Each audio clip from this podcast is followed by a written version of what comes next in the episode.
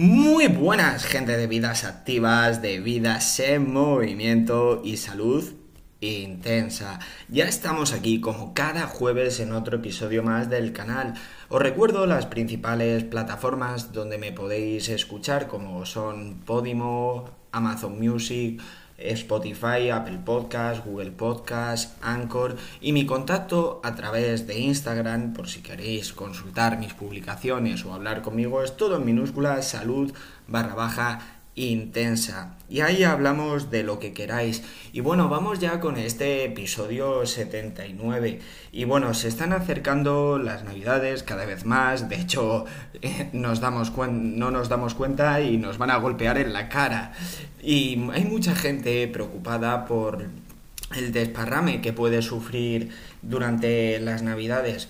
Pues yo os diría que sentido común, que hombre, si te tiras el mes entero de diciembre de excesos, pues eso te va a pasar una factura que si luego quieres recuperar el resto del año eh, va, a ser, va a ser costoso y nos va a llevar mucho tiempo. Pero si tú centras tus navidades de la Nochebuena, del 24 al día 1 de enero, eh, leí un post que decía Marcos Vázquez es mucho más importante lo que ocurre del 1 de enero al 24 de diciembre que lo que ocurre del 24 de diciembre al 1 de enero. Al final es una semana más del año. ¿Qué quiero decir con esto? Que, bueno, son fechas donde evidentemente vamos a cometer excesos. De hecho, debemos cometerlos porque tenemos que disfrutar, tenemos que vivir, tenemos que pasarlo con los seres queridos o bueno, si no están cerca, una videollamada no está mal. Como, como conclusión de esto es, céntrate en cuidarte el resto del año, que igual esta semana, esa semana del 24 al 1, bueno, podemos dejarnos llevar un poco. Y bueno, el tema del que os voy a hablar hoy es, em, es sobre los mecanismos o los métodos de exposición al frío, si son buenos, si tienen beneficios, si tienen contras. Y dicho esto, puestas las cartas sobre la mesa, empezamos. Últimamente me estoy dando cuenta de que se están poniendo muy de moda los métodos de exposición gradual al frío, como puede ser el método Wim Y existe bastante evidencia de que tienen beneficios. El problema es que a veces las personas se meten a realizar estos métodos pensando que van a dar unos beneficios que luego no son reales o que esperan muchos más resultados de los que, de los que en realidad son. Y de eso vamos a hablar hoy, de si merece la pena realizar un método de exposición al frío o los beneficios igual no son los que esperábamos.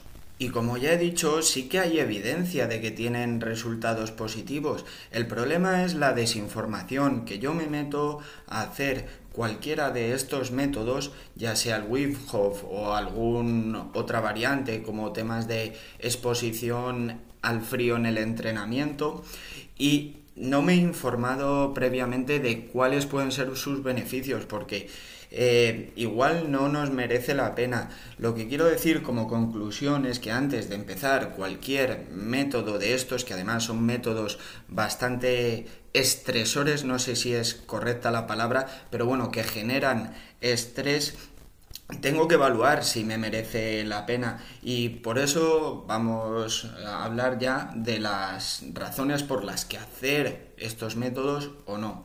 Vamos a empezar hablando de las razones por las que no debería o no debería, vamos, por las razones por las que no hay que realizar estos métodos.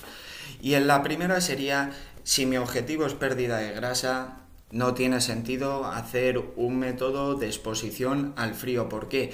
Porque hay evidencia de que mm, la exposición al frío favorece la pérdida de grasa. Sí, hay bastantes estudios que demuestran que favorece, pero los resultados son tan pequeños, son tan poco significativos que esta nunca puede ser una razón para para utilizar uno de estos mecanismos. La segunda razón por la que no recomendaría los métodos de exposición al frío es que no mejora la recuperación como mucha gente se piensa en los deportistas.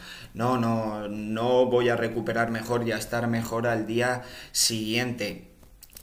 Y la tercera razón por la que creo que no se deberían realizar estos mecanismos es que es muy incómodo para la mayor parte de la gente y que creo que los beneficios que puede tener mm, no superan al inconveniente de la incomodidad y si al final algo me genera estrés, me genera excesiva incomodidad, ¿qué sentido tiene hacerlo? Por el lado contrario, vamos a hablar ahora de tres cositas por las que sí realizaría estos, estos mecanismos. La primera es que es la mejora del sistema inmune. Si yo expongo a mi cuerpo a un frío controlado, na, que nadie se tire a un, a un, lago helado y que luego salga y se quede dos horas sentado en la nieve, no, porque se va a morir. Creo que esto es bastante evidente. Siempre exposición controlada al frío.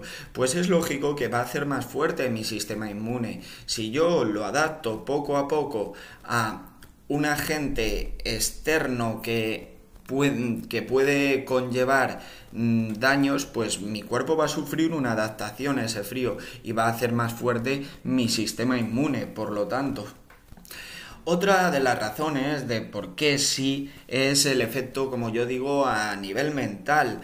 Eh, es cierto, como he comentado en, el, en, los puntos que no, que es un método incómodo, pero superar esa incomodidad a nivel mental para muchas personas puede suponer que sean más fuertes y que las haga mejores, con lo cual si me noto más fuerte, me noto mejor a lo largo del día, creo que en ese caso sí puede ser interesante. De hecho, para mí, este es la razón de por qué hacerlo, porque al final la mente lo, lo gobierna todo en el cuerpo y si este mecanismo, aunque sea incómodo, me produce un beneficio a nivel mental, me hace sentir mejor, pues bueno, igual esos tres minutos o esa ducha fría merecen, merecen la pena por incómodos que sean.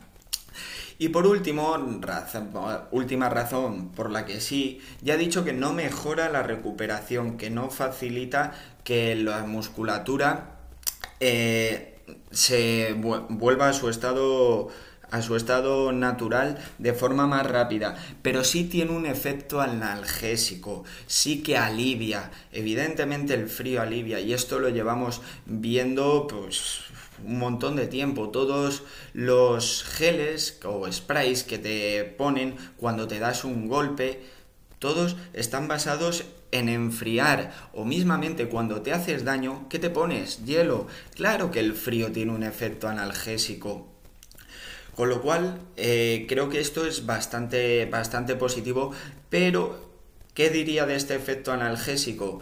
Pues que lo puedes conseguir mediante otros mecanismos y al final el dolor o sí, el dolor es muy subjetivo y cada uno tenemos nuestros métodos para, para superar ese dolor. Y creo que es simplemente una alternativa más los métodos de exposición al frío, pero que tampoco es algo fundamental para, para quitar el dolor. Y bueno, creo que el, episodio de hoy es bastante corto. También los estoy haciendo últimamente más cortos porque en periodo navideño siempre tengo más cosas que hacer, tengo más cosas en la cabeza, tengo y tengo que estar pendiente de, de, mucho más, de compras navideñas, de organizar cenas, bueno, en general de vivir. Pero creo que este pequeño episodio sí nos ayuda un poquito a ver que, primero, los métodos de exposición al frío funcionan, pero te merece la pena y esto lo podemos extrapolar a cualquier, mm, a cualquier metodología, que es, sí, igual funciona, pero ¿me merece a mí la pena? Eh, bueno, antes de despedirme me gustaría sacar, porque lo he puesto, sé que los métodos de exposición al frío dentro de este episodio los he puesto muy bien y los he puesto muy, muy mal. Mi conclusión es, por ejemplo, para mí, que no merecen la pena. Yo sufro mucho con el frío, sufro un montón.